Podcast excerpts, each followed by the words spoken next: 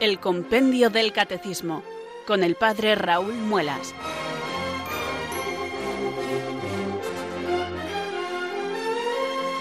Muy buenas tardes, queridos oyentes de Radio María. Son las 4, las 3 en Canarias. Aquí comienza una nueva edición del programa El Compendio del Catecismo de la Iglesia Católica.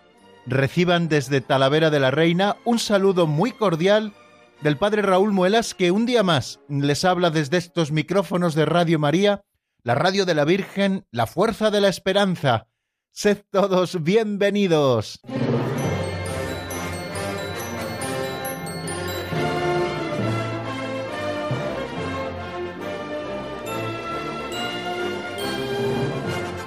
Aquí estamos, queridos oyentes, un día más con la ayuda del Señor abriendo el compendio del Catecismo para buscar en él la doctrina católica, esa doctrina que nos salva. Conocer la doctrina católica no solo tiene como finalidad el llenar nuestra cabeza de ideas, sino sobre todo el transformar nuestra vida. Nadie que conozca la verdad no la seguirá de todo corazón, y eso es lo que la Iglesia pretende cuando nos enseña la fe y cuando nos ayuda a profundizar en ella. Y lo hace con estos subsidios maravillosos que llamamos Catecismo Mayor de la Iglesia, el Catecismo Gordito, el Catecismo que nos regaló San Juan Pablo II en el año 1992 y que estudiamos en Radio María por las mañanas, y lo hacemos también con este catecismo resumido, que es el compendio del Catecismo de la Iglesia Católica, que como les he dicho en infinidad de ocasiones, es un resumen autorizado de ese otro catecismo mayor que el propio Juan Pablo II quiso que existiera como un elemento catequético hecho con preguntas y respuestas como los catecismos clásicos, pero donde estuviera contenida de manera resumida toda esa doctrina católica que nosotros buscamos conocer y queremos profundizar en ella. Bueno, pues un día más, aquí estamos en esta franja horaria, fieles a lo que nos pide Radio María y también rematando toda una semana de trabajo. Los viernes siempre tienen un sabor especial porque redondeamos cinco días de trabajo y esos cinco días han sido lunes, martes, miércoles, jueves y hoy viernes en el que estamos terminando, bueno, pues toda una semana en la que seguramente hayamos aprendido muchas cosas sobre la Eucaristía porque es el misterio en el que estamos centrados. Alguna vez, por cierto, y permitan que les cambie el tema así en este saludo inicial, alguna vez, por cierto, algún oyente me ha preguntado cómo es su estudio, porque ya saben que yo no hago el programa desde los estudios centrales de Radio María, allí en Cuatro Vientos, en Madrid, sino que yo le hago desde el estudio de la Inmaculada, que así le hago llamar, así para mí, ¿eh? que está en mi casa y que es un estudio de radio que yo he ido montando precisamente para hacer estas labores apostólicas radiofónicas que desde hace ya muchísimos años vengo desarrollando. Bueno, pues es un estudio muy sencillo. Le he tenido primero en la casa donde vivía, ahora le he trasladado a la parroquia donde vivo, a la casa parroquial de Nuestra Señora del Pilar. Y nada, es una biblioteca como muy sencillita, en una habitación no muy grande, donde tengo un conjunto de libros, donde tengo mis libros, en cuatro estanterías, donde tengo puestas también algunos paneles insonorizantes para que no haya mucho eco y donde tengo mi mesa de sonido, mi buen micrófono, mis auriculares eh, y bueno, pues todas estas cosas, un par de micrófonos más por si en algún momento alguien tiene que participar en directo aquí en el programa con sus auriculares correspondientes, bueno, pues lo que viene a ser un sencillo estudio de radio. ¿Y por qué lo llamo el estudio de radio de la Inmaculada? Bueno, pues porque desde que lo monté en él siempre ha habido una imagen de la Inmaculada Concepción de Nuestra Señora, advocación de la Virgen a la que yo le tengo muchísima devoción, especialmente desde el Seminario Mayor, que la patrona del Seminario Mayor de Toledo, pues es la Inmaculada Concepción de Nuestra Señora, eh, cuya fiesta está ya a tiro de piedra, ya la vamos viendo en el horizonte cercano. Bueno, pues eh, siempre le he tenido una gran devoción a la Inmaculada, tengo una imagencita que la tengo en la mesilla de mi dormitorio que vela siempre mi sueño, y tengo esta otra imagencita que me regalaron en Palencia, una imagencita muy sencilla, que esta siempre la he tenido aquí en la biblioteca, en el estudio de radio, con dos velitas que no enciendo evidentemente para evitar peligros, no de incendios y esas cosas, pero sí que le acompañan un par de candelabros chiquititos con dos velitas y también eh, está rodeada pues por una mampara de insonorización, bien, pues para significar un poco esta labor de intercesión que la Virgen Santa María tiene en todas las labores que desde este estudio se realizan, que no son pocas. Así que que sepan, queridos amigos, que en todo momento estamos auspiciados por el manto protector de la Inmaculada Concepción de Nuestra Señora, que es la que nos mira y es a la que yo rezo siempre antes de comenzar los programas de radio. Bueno, pues después de contarles estas pequeñas confidencias, de las que a veces, eh, bueno, pues eh, les hago partícipes, pues porque en definitiva somos una familia y también ustedes tienen que conocer qué es lo que sucede detrás de los micros, ¿no? Ustedes escuchan nuestra voz, pero mientras la voz suena, hay otra serie de circunstancias que creo que es bueno que también conozcan por aquello de estrechar los lazos de familiaridad. Y no me entretengo mucho más porque se nos va pasando el tiempo y tenemos mucha tarea que hacer por delante. La primera de ellas, rezar con devoción al Espíritu Santo, invocarle para que venga sobre nosotros, para que nos ilumine, para que nos fortalezca y nos lleve al pleno conocimiento de la verdad, esa verdad que Cristo nos ha revelado y que la Iglesia Madre nos enseña, porque ella ha sido la que ha recibido el depósito de la fe y en ella nos ha engendrado y en esta fe también nos educa. Por eso nosotros hoy también rezamos así. Ven Espíritu Santo, llena los corazones de tus fieles y enciende en ellos el fuego de tu amor. Envía Señor tu Espíritu que renueve la faz de la tierra. Oh Dios, que llenaste los corazones de tus fieles con la luz del Espíritu Santo, concédenos que guiados por el mismo Espíritu, sintamos con rectitud y gocemos siempre de tu consuelo. Por Jesucristo nuestro Señor. Amén.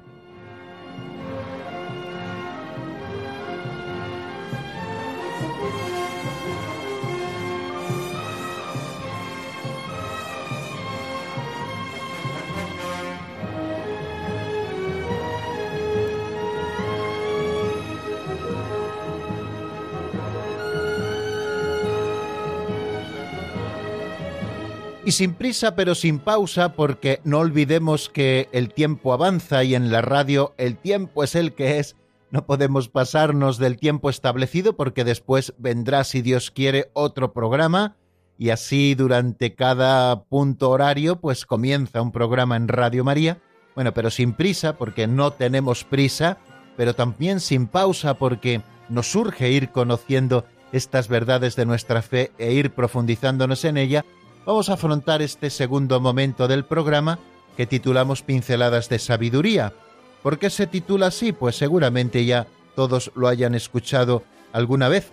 Sobre todo si han escuchado dos o tres veces el programa, seguro que ya lo saben, porque todos los días, antes de afrontar el repaso de lo que vimos en nuestro último programa, y antes de seguir con el avance de doctrina, con los números nuevos que vamos a estudiar, abrimos un libro así titulado Pinceladas de Sabiduría, que escribió hace muchísimos años el sacerdote operario diocesano don Justo López Melús, y en este libro nos ofrece unas pequeñas narraciones de apenas un minuto, son capitulitos muy breves y además con mucha enjundia, escritos con mucha gracia, donde se nos presentan historietas, narraciones que permiten que nosotros podamos hacer luego alguna reflexión sencilla con aplicaciones prácticas de carácter espiritual, de carácter moral, incluso también de carácter doctrinal, pues de esas cosas que nosotros estamos aprendiendo en la doctrina católica y que luego hemos de aplicar a nuestra vida. Quizás son catequesis prácticas, es lo que tienen las parábolas, y esto mutatis mutandis son como parábolas también, ¿no? Que nos permiten eh, extrapolar lo que sucede en la parábola a situaciones concretas de nuestra vida para que sean aplicables, es decir, catequesis prácticas, aplicaciones prácticas de lo que conocemos, en definitiva, como un calentamiento catequético para luego poder afrontar con los músculos bien preparados el estudio de los números del compendio. Pues vamos, si les parece, a por la pincelada de hoy, que se titula Ata tu camello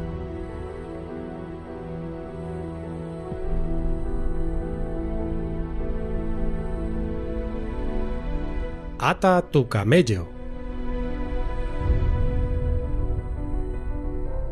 No conviene acudir a instancias superiores cuando basta con acudir a las inferiores, ni apelar al jefe, si nos lo puede resolver el secretario. A Moisés le aconsejaba a su suegro que eligiera jefes para los asuntos menores, y que él se reservara para los mayores. Esta misma actitud hay que tener en la oración. No se debe importunar a Dios con cosas que tú mismo puedes hacer. Lo contrario favorece la pereza. Maestro, decía un discípulo, es tan grande mi confianza en Dios que ni siquiera até mi camello cuando le vine a visitar. Lo dejé al cuidado de la providencia de Dios. No quiero faltar a la confianza en el Señor. Vuelve y ata tu camello al poste, loco. Le reprendió el maestro. No hay que molestar a Dios con algo que tú puedes resolver.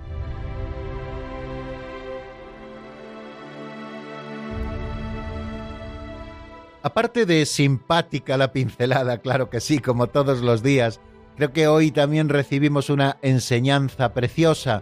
Eh, no recurras a Dios torpemente en aquellas cosas que tú puedes resolver.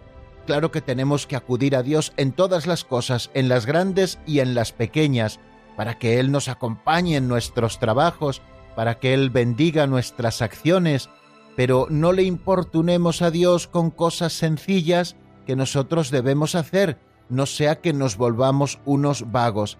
El Señor quiere que compartamos con Él toda nuestra vida.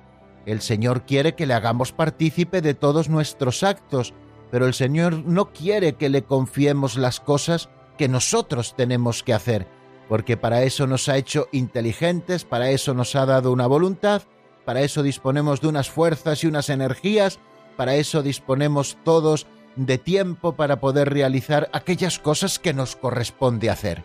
Y comienza a explicarnos esta tesis, que es la que quiere defender don Justo, diciendo que no conviene acudir a los jefes superiores cuando estas cosas no las pueden resolver los jueces inferiores.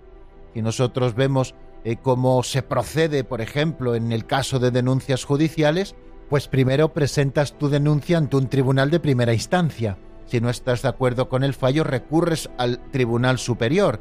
Y si no estás de acuerdo, pues al provincial. Y si no, al Supremo. Pero no vas directamente a recurrir al Supremo. Todo tiene un camino. Y lo mismo los recursos de alzada administrativos. Pues primero hay que recurrir, por lo menos en la Iglesia así sucede, aquel que dio el decreto con el que yo no estoy de acuerdo, y si no llego a un acuerdo con ese que dio el decreto, pues a su inmediato superior, ¿no? Pero creo que todas estas cosas tenemos que tenerlas muy en cuenta, queridos oyentes, porque a veces somos muy dados a matar moscas a cañonazos. Lo hacemos en lo humano. Pues para matar moscas basta un simple matamoscas pequeñito, no podemos utilizar un cañón, porque el mal que haremos será infinitamente mayor que el bien que podamos procurar.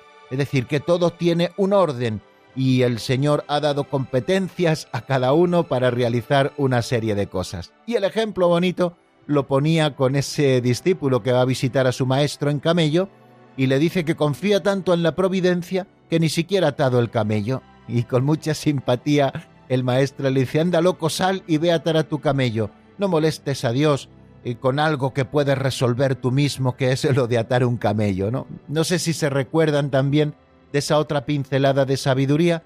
También nos hablaba de un sacerdote que había estado preparando un sermón sobre la providencia y se rompió la presa que estaba cerquita del pueblo y entonces se desbordaron las aguas y empezaron a anegar el pueblo, ¿no? Y entonces el sacerdote que estaba en su casa, eh, pues decía, el Señor, que es providente, vendrá a salvarme. Pasó por allí una barca y dijo, no, no os preocupéis, que ya me salvará el Señor.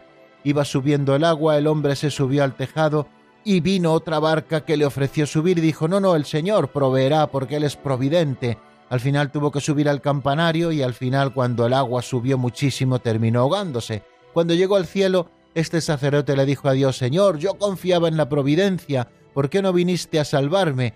Y el Señor le contestó, por tres veces te envié una barca y tú no quisiste ver la actuación de la providencia. La providencia también actúa en aquellas cosas que nosotros, por nuestras solas fuerzas, podemos hacer, esas cosas sencillas de cada día, esas cosas que le ofrecemos a Dios con rectitud de intención para que también sean salvadoras, esas cosas que unimos también a la sangre redentora de Cristo en la Santa Misa, en el ofrecimiento de obras, por el corazón inmaculado de María me consagro a tu corazón y me ofrezco contigo al Padre en tu santo sacrificio del altar, con mi oración y mi trabajo, sufrimientos y alegrías de hoy, en reparación de nuestros pecados y para que venga a nosotros tu reino.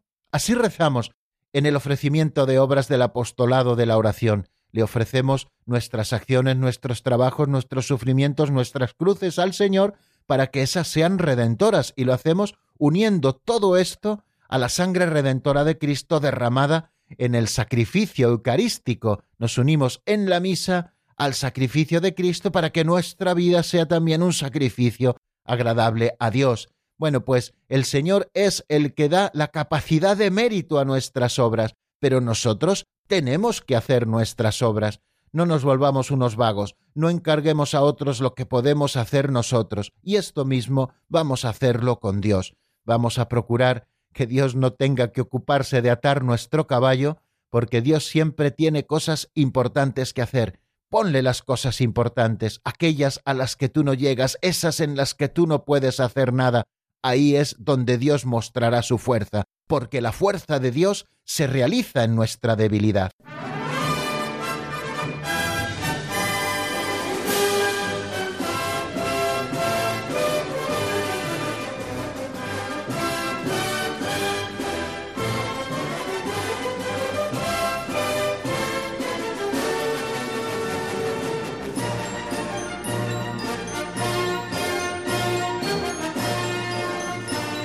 Continuamos, queridos oyentes, en la sintonía de Radio María y les habla el padre Raúl Muelas desde Talavera de la Reina, como todos los días, en esta franja horaria, así lo hacemos de lunes a viernes.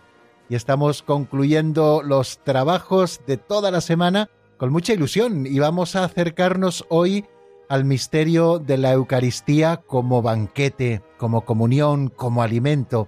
Pero antes vamos a repasar lo que vimos en nuestro último programa y me van a permitir que haga primero una visión panorámica de todo lo que llevamos estudiado a propósito del sacramento de la Eucaristía, que es el que nos está ocupando en este primer capítulo de la sección segunda de la segunda parte del Catecismo.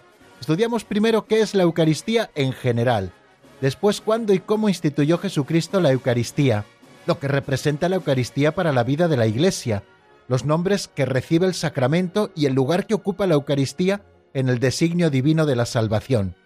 Luego estuvimos viendo cómo se desarrolla la celebración eucarística, quién es el ministro de la celebración eucarística, cuáles son los elementos esenciales y necesarios que no pueden faltar para celebrar la Eucaristía, y luego empezamos a estudiar la Eucaristía primero como sacrificio, en qué sentido la Eucaristía es memorial del sacrificio de Cristo y de qué modo la Iglesia participa del sacrificio eucarístico, y después hemos estado estudiando esa dimensión de la Eucaristía como presencia real de Jesucristo en las especies eucarísticas, y hemos dedicado varios números precisamente a este tema, cómo está Jesucristo presente en la Eucaristía, que Jesucristo está presente de modo único e incomparable, de modo verdadero, real y sustancial, como nos dice el concilio de Trento, con su cuerpo, con su sangre, con su alma y con su divinidad, es decir, que en la Eucaristía está presente Cristo todo entero, Dios y hombre, de una manera sacramental, es decir, bajo las especies eucarísticas del pan y del vino. También hemos dedicado tiempo, y ayer lo estuvimos precisamente repasando, a ese concepto de la transustanciación, que es el que utiliza la Iglesia para hablarnos de esa conversión de toda la sustancia del pan en la sustancia del cuerpo de Cristo y de toda la sustancia del vino en la sustancia de su sangre. Bueno, también hablamos de que si la fracción del pan divide o no a Cristo, y decíamos con el compendio que la fracción del pan no divide a Cristo, puesto que Él está presente todo e íntegro en cada especie eucarística y en cada una de sus partes. Y también hablamos de cuánto dura la presencia eucarística de Cristo, que continúa mientras subsistan las especies eucarísticas. Y ayer también en el avance de doctrina estuvimos estudiando qué tipo de culto se debe rendir al Santísimo Sacramento de la Eucaristía. Decíamos que al sacramento de la Eucaristía se le debe rendir el culto de la tría, es decir, la adoración reservada a Dios tanto durante la celebración eucarística como fuera de ella. La Iglesia, en efecto, continúa diciéndonos el número 286, la Iglesia conserva con la máxima diligencia las hostias consagradas, las lleva a los enfermos y a otras personas imposibilitadas de participar en la Santa Misa, las presenta a la solemne adoración de los fieles, las lleva en procesión e invita a la frecuente visita y adoración del Santísimo Sacramento reservado en el sagrario. Bueno, pues esa es la explicación que nos da el compendio del Catecismo de la Iglesia Católica, nuestro libro de texto, precisamente a esa pregunta sobre el tipo de culto que se debe rendir al Santísimo Sacramento de la Eucaristía. Cuando hablamos de la Santísima Virgen y de los santos, en la primera parte del compendio del Catecismo, decíamos que los santos reciben un culto de dulía, es decir, un culto de veneración. A los santos no los adoramos, solamente Dios es digno de ser adorado. Si nosotros adorásemos a alguien o a algo que no sea Dios, estaríamos cayendo en la idolatría. Por eso los santos reciben un culto de dulía. Y la Santísima Virgen, como la primera de todos los santos, la criatura más especial que Dios ha creado, con una misión tan especialísima de ser la Madre del Salvador, recibe un culto de hiperdulía, es decir, de veneración máxima, puesto que es la máxima figura entre todos los santos. Bueno, pues como cuando hablamos de la Eucaristía estamos hablando del mismo Dios, nos dice el compendio del Catecismo que a la Eucaristía se le debe rendir el culto de la tría, es decir, la adoración reservada únicamente a Dios. Y esto lo hacemos tanto en la celebración eucarística como fuera de ella. En la celebración eucarística nosotros rendimos un culto de la tría, es decir, de adoración a Dios, y lo manifestamos en algunos signos incluso externos, cuando el sacerdote consagra el pan y se transforma en el cuerpo de Cristo y consagra el vino que se transustancia en la sangre de Cristo, el sacerdote después de depositar sobre el altar tanto el cuerpo de Cristo como su sangre, hace una genuflexión con ese sentido de adoración. Y los fieles, mientras tanto, ¿qué hacen? Pues los fieles permanecen de rodillas por todo ese momento de la consagración, para recibir a Cristo con ese sentido de adoración, a Cristo que viene sobre el altar en las manos del sacerdote, tanto en las especies de pan como en la especie de vino. Por eso es tan importante esa postura de rodillas, quizá a veces tan atacada por algunos y yo no acabo de entender por qué. A Cristo le tenemos que adorar como al único Dios verdadero. Es la segunda persona de la Santísima Trinidad y llega hasta nosotros con una presencia verdadera, real y sustancial.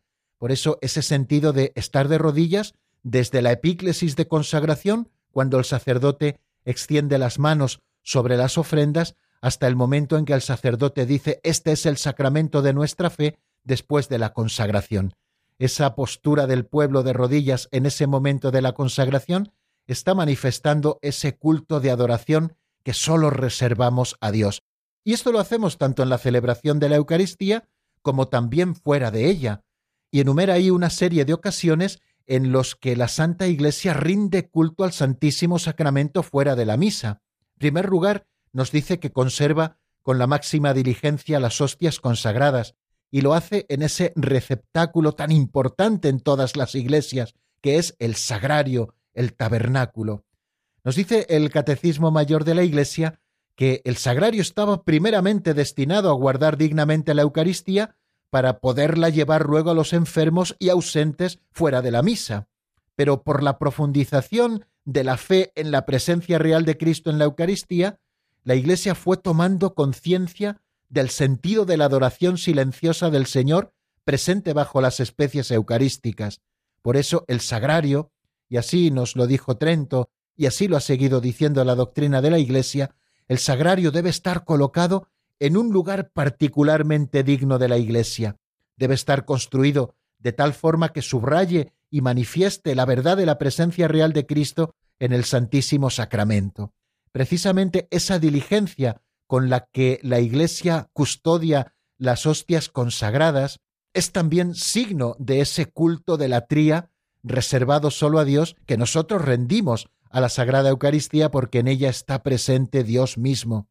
También nos habla que la Iglesia lleva la Eucaristía a los enfermos, ¿no? Qué cosa tan bonita. Aquellos que no pueden venir a la Iglesia y otras personas también imposibilitadas de participar en la Santa Misa. Bueno, pues aquellos que no pueden venir, pero que están dignamente preparados y que así lo piden, pues la Iglesia les lleva a estos enfermos o personas imposibilitadas la Sagrada Comunión. Y lo hace el sacerdote, o lo hacen también los ministros extraordinarios, si son muchos aquellos que comulgan y el sacerdote personalmente no puede hacerlo.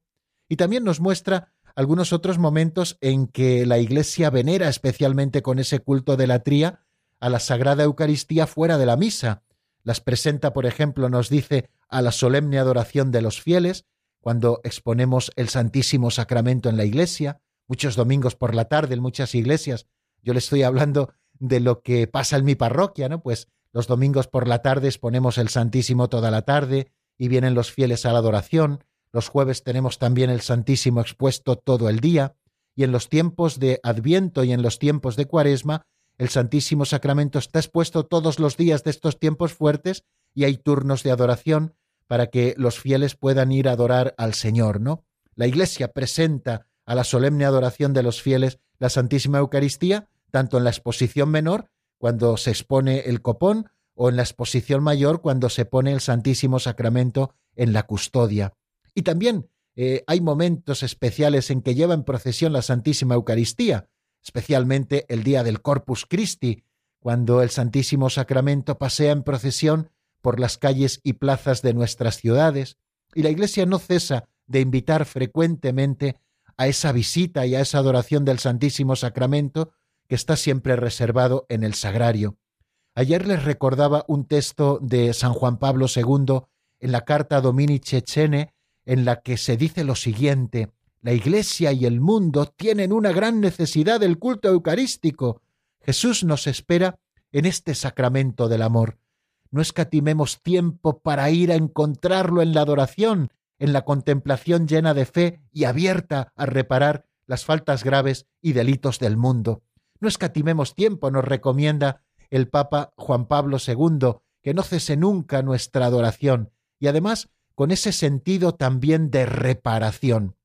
No sé si ustedes conocen la figura de San Manuel González García, llamado el obispo del sagrario abandonado, bueno, pues él tiene un epitafio precioso en su sepultura. Él está enterrado en la Catedral de Palencia, porque murió en el año 1940 como obispo de Palencia, y en su epitafio dice lo siguiente, pido ser enterrado junto a un sagrario para que mis huesos después de muerto, como mi lengua y mi pluma en vida, digan a todos los que pasan, ahí está Jesús, ahí está, no dejadlo abandonado.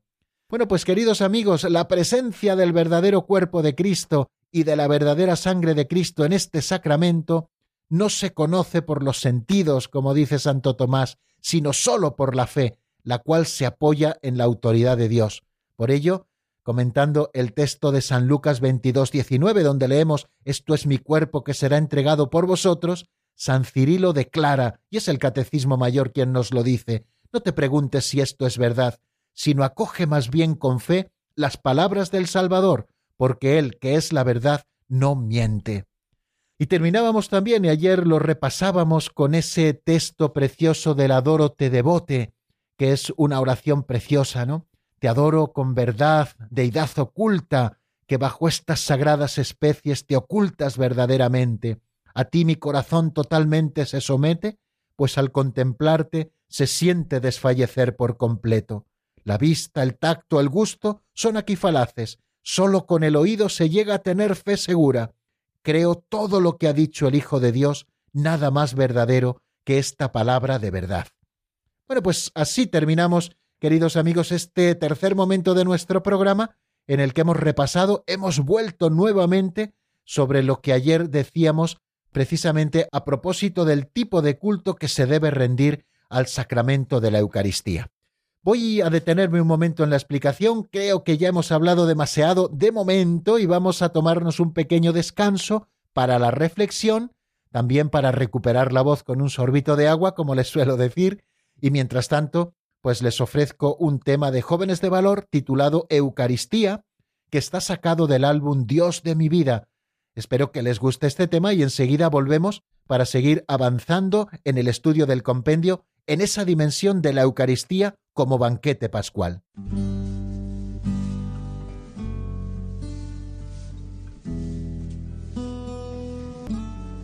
Ahí, en la Eucaristía está presencia, Señor. Ahí en la Eucaristía está la prueba de que tú vives Cristo. Tu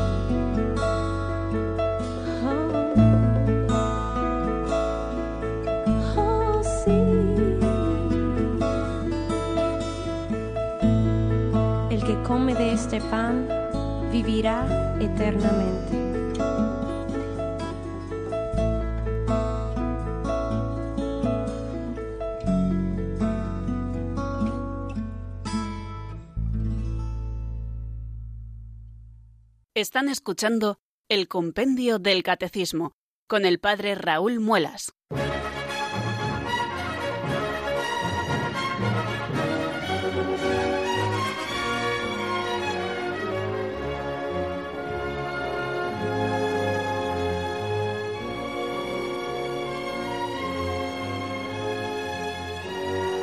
Continuamos, queridos oyentes, en la sintonía de Radio María y vamos a seguir avanzando en el estudio del sacramento de la Eucaristía. Lo hacemos con el número 287. Con este número vamos a empezar a estudiar la Eucaristía como banquete, la Eucaristía como alimento. Se pregunta este número por qué la Eucaristía es el banquete pascual. Y a esto trata de dar respuesta precisamente lo que nos va a contar ahora Marta Jara leyendo la respuesta del compendio del Catecismo de la Iglesia Católica. Lo escuchamos y después tratamos de explicarlo.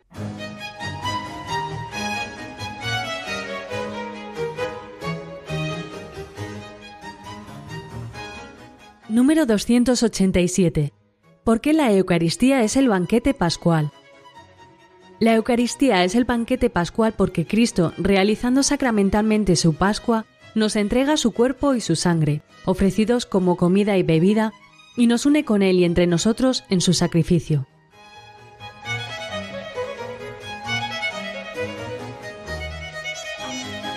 Bien, hemos estudiado estas dimensiones de la Eucaristía, la Eucaristía como memorial del sacrificio de Cristo. Hemos también hablado de la Eucaristía en su dimensión de presencia verdadera, real y sustancial de Cristo Jesús en las especies eucarísticas, Cristo todo entero, su cuerpo, su sangre, su alma y su divinidad, en todas y cada una de las partes y además en ambas especies. Bueno, pues ahora vamos a estudiar por qué la Eucaristía es banquete pascual. La Eucaristía, hemos escuchado, es el banquete pascual porque Cristo, realizando sacramentalmente su Pascua, nos entrega su cuerpo y su sangre ofrecidos como comida y bebida, y nos une con Él y entre nosotros en su sacrificio.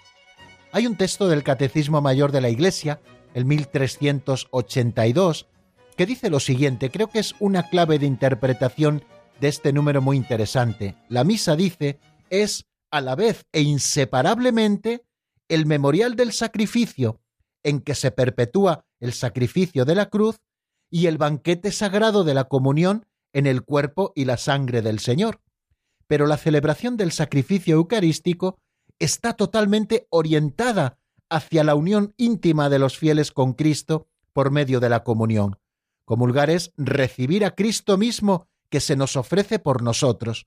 Por eso, la plena participación en la Sagrada Eucaristía, en la Santa Misa, es no solamente estando presente y respondiendo a las oraciones, sino estar debidamente preparados y acercarnos a comulgar el cuerpo de Cristo, es decir, a recibir a Cristo mismo, que se nos ofrece, se nos ofrece como alimento, como comida y como bebida.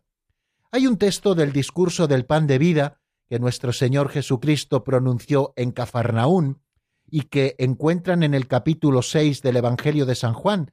A partir del versículo 53 voy a leer, donde Cristo nos invita a comer su cuerpo. Vamos a escuchar lo que dice este texto.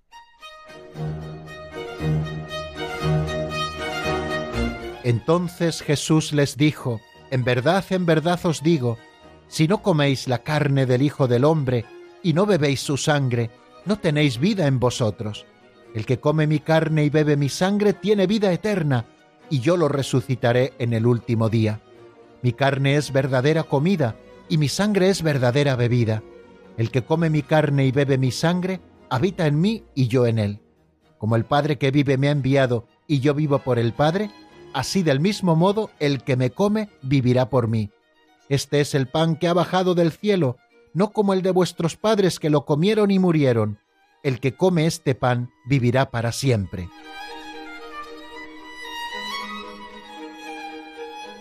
Vemos en este texto, queridos oyentes, cómo el Señor nos hace una invitación urgente a recibirle en el sacramento de la Eucaristía.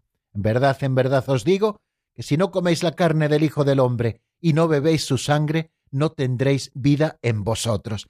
El Señor nos invita a comer su cuerpo y a beber su sangre, y nos invita a hacerlo debidamente preparados. Él lavó los pies de sus discípulos, estaban todos preparados para recibirle, excepto Judas, que lo recibió de manera sacrílega, porque ya lo había traicionado en su corazón, y por eso San Pablo luego más tarde nos dirá que el que come el cuerpo de Cristo o bebe su sangre sin darle valor, tendrá que responder.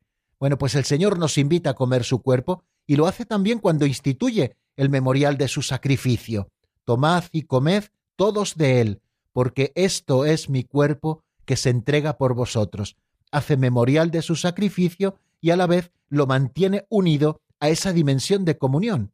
Y luego lo mismo hace con el cáliz, tomad y bebed todos de él, porque este es el cáliz de mi sangre, sangre de la alianza nueva y eterna, que será derramada por vosotros y por muchos para el perdón de los pecados. Haced esto en conmemoración mía. El Señor, por tanto, al instituir sacramentalmente el memorial de su único sacrificio, nos está invitando también a la comunión. De hecho, esta es la finalidad de este memorial del sacrificio, el que nosotros podamos recibirle luego como alimento. Por eso el altar, luego lo estudiaremos en el siguiente número, si Dios quiere, ya será el lunes, Dios mediante, Bueno, pues en el siguiente número nos habla del altar y nos habla de esa doble dimensión que el altar tiene. Por una parte es el ara donde se ofrece el sacrificio de manera incruenta, pero también es la mesa donde nosotros nos sentamos para comer ese banquete sagrado, que es el cuerpo y la sangre del Señor, el banquete pascual. Luego podríamos decir también algunas cosas de los frutos de la comunión, tal y como hace el Catecismo Mayor de la Iglesia. Si se dan cuenta, el número 287 es bastante escueto, nos habla de que la Eucaristía es el banquete pascual porque Cristo, realizando sacramentalmente su Pascua, nos entrega su cuerpo y su sangre ofrecidos como comida y bebida, y nos une con Él y entre nosotros en su sacrificio. Se apuntan ahí un poquito esos frutos de la comunión, pero es el Catecismo Mayor el que lo desarrolla de una manera preciosa. Nos dice, en primer lugar, que la comunión acrecienta nuestra unión con Cristo. Y es que recibir la Eucaristía en la comunión da como fruto principal la unión íntima con Cristo Jesús. El Señor dice, quien come mi carne y bebe mi sangre, habita en mí y yo en él. La vida en Cristo encuentra, por tanto, su fundamento en el banquete eucarístico. Lo mismo que me ha enviado el Padre que vive, hemos escuchado hace un momento, y yo vivo por el Padre, también el que me coma vivirá por mí. Si nosotros nos detenemos a considerar lo que es la comunión, que es acercarnos a comer el cuerpo de Cristo, pues nos damos cuenta cómo esta comunión está acrecentando nuestra unión íntima con el mismo Señor Jesucristo. Eso es lo que ocurre cada vez que nosotros recibimos bien la Eucaristía. Y lo mismo que el alimento material produce en nuestra vida corporal, la comunión lo realiza también de manera admirable en nuestra vida espiritual. La comunión con la carne de Cristo resucitado, vivificada por el Espíritu Santo y vivificante, conserva, acrecienta y renueva la vida de gracia recibida en el bautismo. Fijaros cómo el sacramento de la comunión es corona también, queridos amigos, de estos sacramentos de la iniciación cristiana. Y por eso lo estamos explicando en tercer lugar, después de haber explicado el sacramento del bautismo y el sacramento de la confirmación. ¿Por qué? Porque la comunión con la carne de Cristo conserva, acrecienta y renueva la vida de gracia recibida en el bautismo y fortalecida también en la confirmación. Este crecimiento de la vida cristiana necesita ser alimentado por la comunión eucarística, que es el pan de nuestra peregrinación. Fijaros, y estamos recibiendo ese pan con mucha frecuencia, nos alimentamos del pan de la Eucaristía, que es el cuerpo de Cristo, en esta peregrinación nuestra por la vida hacia el cielo, hasta el momento previo a nuestra muerte, cuando nos sea dada esta comunión como viático, como alimento de ese último viaje hacia el cielo. También nos dice el Catecismo Mayor que otro fruto de la comunión es que la comunión nos separa del pecado. El cuerpo de Cristo que recibimos en la comunión es entregado por nosotros y la sangre que bebemos es derramada por muchos para el perdón de los pecados. Por eso la Eucaristía no puede unirnos a Cristo sin purificarnos al mismo tiempo de los pecados cometidos y preservarnos de futuros pecados.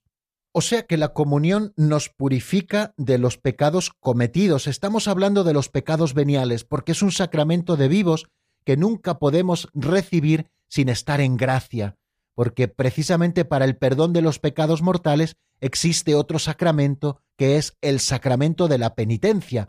Tenemos que acercarnos antes al sacramento de la penitencia si tenemos conciencia de pecado grave antes de recibir el cuerpo del Señor pero esos pecados cotidianos, esos que llamamos pecados veniales, también se nos perdonan al recibir el cuerpo de Cristo.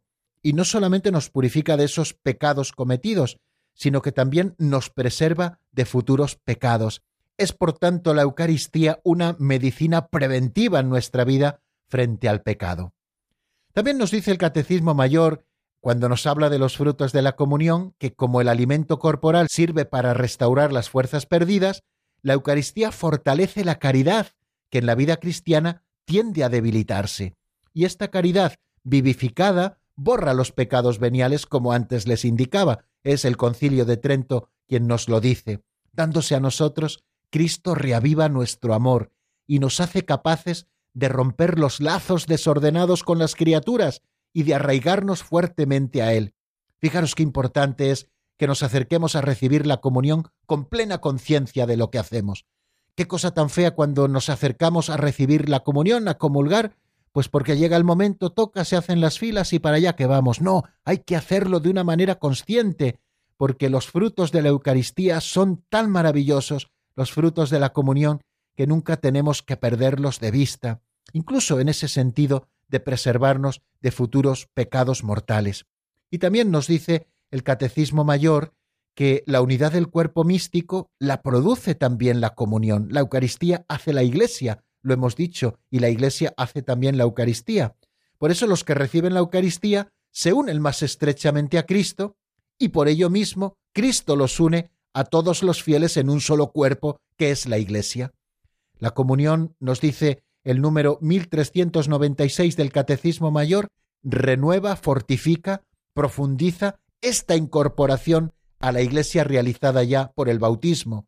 En el bautismo fuimos llamados a no formar más que un solo cuerpo, y la Eucaristía realiza esta llamada. Si no tened a la vista ese texto de la primera carta a los Corintios en el capítulo 10, ¿el cáliz de bendición que bendecimos no es acaso comunión con la sangre de Cristo? ¿Y el pan que partimos no es comunión con el cuerpo de Cristo? Porque aun siendo muchos, un solo pan y un solo cuerpo somos, pues todos participamos de un solo pan. Y termino, queridos amigos, la exposición que estamos haciendo hoy de la Eucaristía como banquete pascual con unas palabras del sermón 272 de San Agustín. Dice así, si vosotros mismos sois cuerpo y miembros de Cristo, sois el sacramento que es puesto sobre la mesa del Señor, y recibís este sacramento vuestro. Respondéis amén, es decir, sí, es verdad, a lo que recibís, con lo que respondiendo lo reafirmáis. Oyes decir el cuerpo de Cristo y respondes amén. Por lo tanto, sé tú verdadero miembro de Cristo, para que tu amén sea también verdadero. Bueno amigos, pues aquí dejamos las explicaciones por hoy y por esta semana. Voy a recordarles el número de teléfono de directo por si ustedes tienen a bien conectar con nosotros y compartir alguna experiencia o hacernos alguna pregunta. El número es el 91 005 9419. 91 005 9419. Pueden ustedes ir marcando mientras escuchamos al menos unos compases de una canción de John Carlo titulada Vida Nueva. Está sacada del álbum Mi más grande pasión. Escuchamos y enseguida estamos nuevamente juntos en el 91005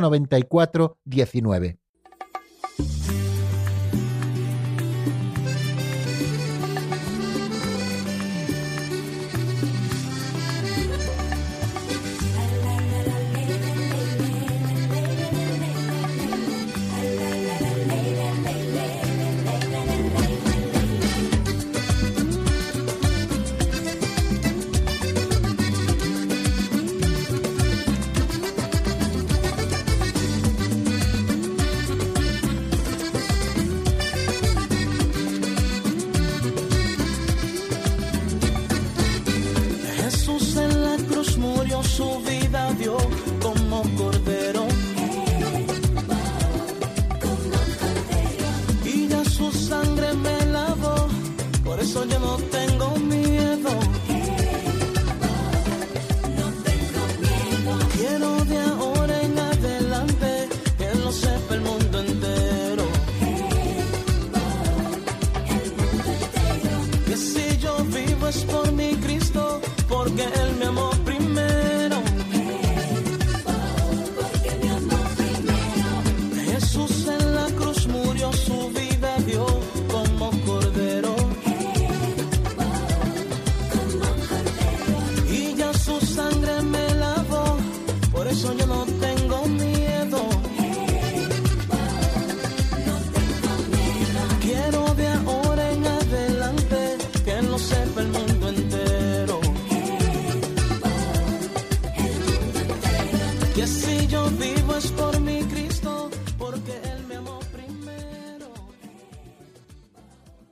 Escuchando el Compendio del Catecismo con el Padre Raúl Muelas.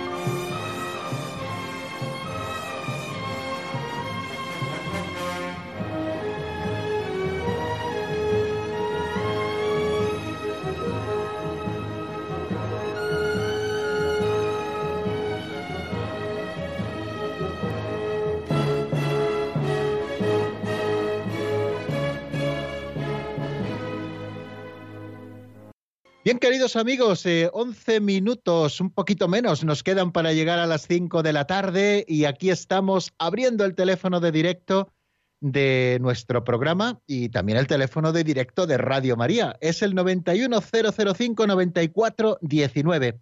Yo este teléfono les recomiendo que lo tengan puesto así con un POSIT en el frigorífico, por ejemplo, en la nevera, con un imancito, pues porque este es un teléfono que hay que tener a mano, puesto que en muchos programas de nuestra radio en que se abren los micrófonos de directo, pues eh, ustedes puedan participar y así hacemos la radio entre todos. Bueno, pues abrimos esta última parte y lo hemos hecho cortando un poquito esa canción que estábamos escuchando de John Carlo titulado Vida Nueva, yo no sé mucho de ritmos latinos, ¿eh? pero me suena como que es una bachata o algo así. Pero mm, si alguien sabe más de esto, puede llamar y corregirnos. Bueno, vamos a dar paso a la primera llamada para no entretenernos demasiado, que nos llega desde Burgos. Eh, supongo que hará fresquito en Burgos ya a estas alturas. Es María Ángeles, buenas tardes y bienvenida. Eh, buenas tardes, padre Raúl. Y bueno, lo del frío ya aquí estamos preparados para, para los fríos. A un burgalés pues no le asusta el frío nunca, ¿verdad? No, no, no, no, vamos, eso nada. bueno, pues que muchísimas gracias por su programa. Yo al tiempo leo el compendio, ¿no? Y así yo creo que lo voy asimilando mejor. O sea que primero quiero darle las gracias.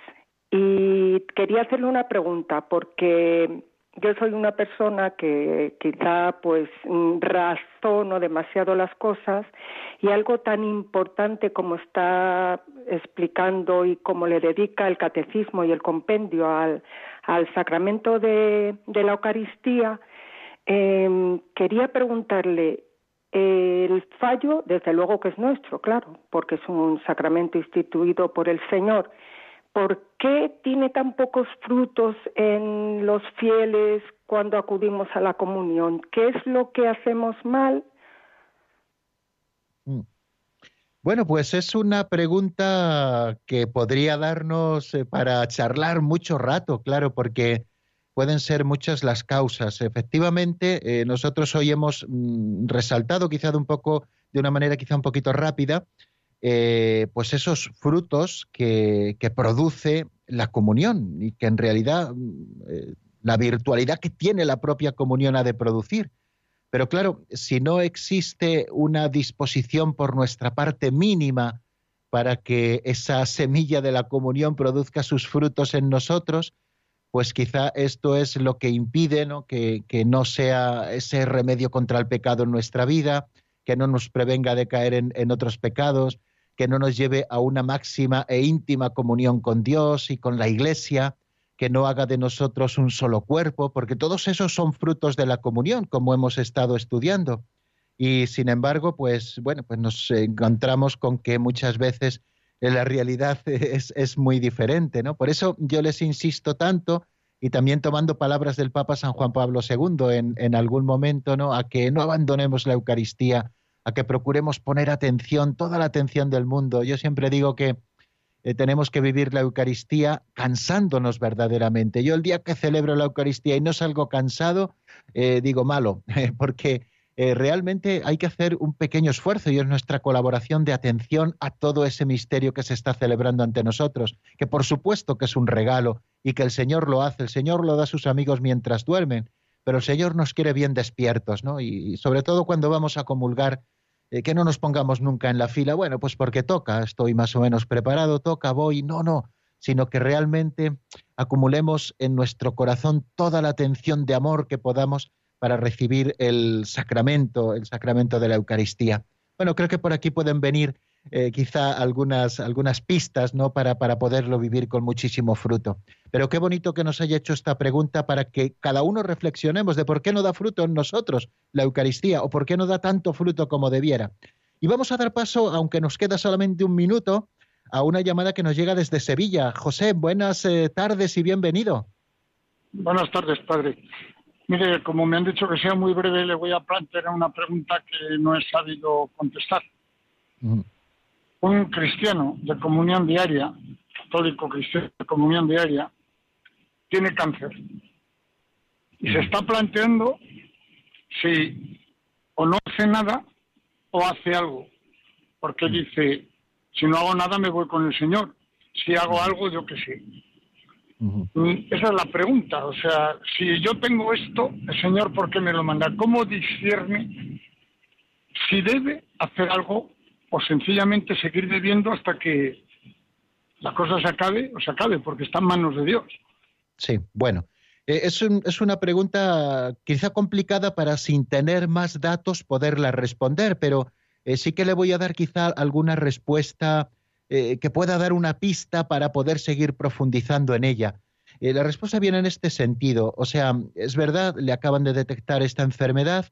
Eh, lo que hay que ver es el grado de, curación que esa enfermedad que le han detectado tiene. Es decir, si, si, con un tratamiento ordinario, me refiero, de los propios de esta enfermedad, como es el cáncer, puede ser vencible esta enfermedad y por lo tanto yo sí que le animaría a que luchase y a que procurase bueno, pues someterse a esas a veces duras eh, mm, tratamientos, esos duros tratamientos de radioterapia, quimioterapia, también quirúrgicos para poder extirpar el tumor, etcétera. Quiero decir que si hay visos de que esto puede ser así, de que puede eh, producirse eh, ese éxito sobre, sobre el tumor, pues yo sí que le animo a que luche, a que luche, ¿no? Para, para poder seguir viviendo anticipadamente como, como arras el cielo, comulgándonos cada día hasta que el Señor le llame definitivamente. Somos peregrinos del cielo, o sea, nos tenemos aquí ciudad permanente. Si la situación es otra, es decir, que no hay muchas posibilidades, que las posibilidades son mínimas, someterse quizá a un tratamiento tan duro como puede ser eh, el que le puedan poner para, para, ese, para esa enfermedad, mm, sin éxito ya de, mm, por adelantado, ¿no? pues eh, a lo mejor es bueno pues eh, encomendarse al Señor, seguir viviendo con tranquilidad de vida, pues hasta que el Señor disponga, ¿no? Pero bueno, esto claro no se puede responder así en general, sino que hay que ver cada caso, estudiar cada caso y ver luego moralmente lo que mejor conviene hacer, ¿no? pero claro, yo sin más datos solamente da así como unas pistas generales para luego poder hacer una aplicación concreta. Bueno, y creo que se nos acaba nuestro tiempo. Es más, nos hemos pasado dos minutos. Bueno, pues si Dios quiere, el lunes aquí volveremos con la ilusión de siempre y vamos a seguir continuando, por supuesto, estudiando la Sagrada Eucaristía porque tenemos toda la semana siguiente todavía con este tema.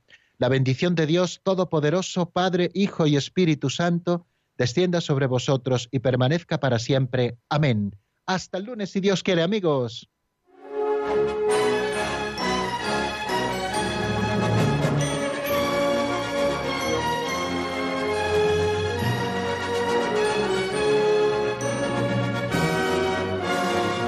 El Compendio del Catecismo con el Padre Raúl Muelas.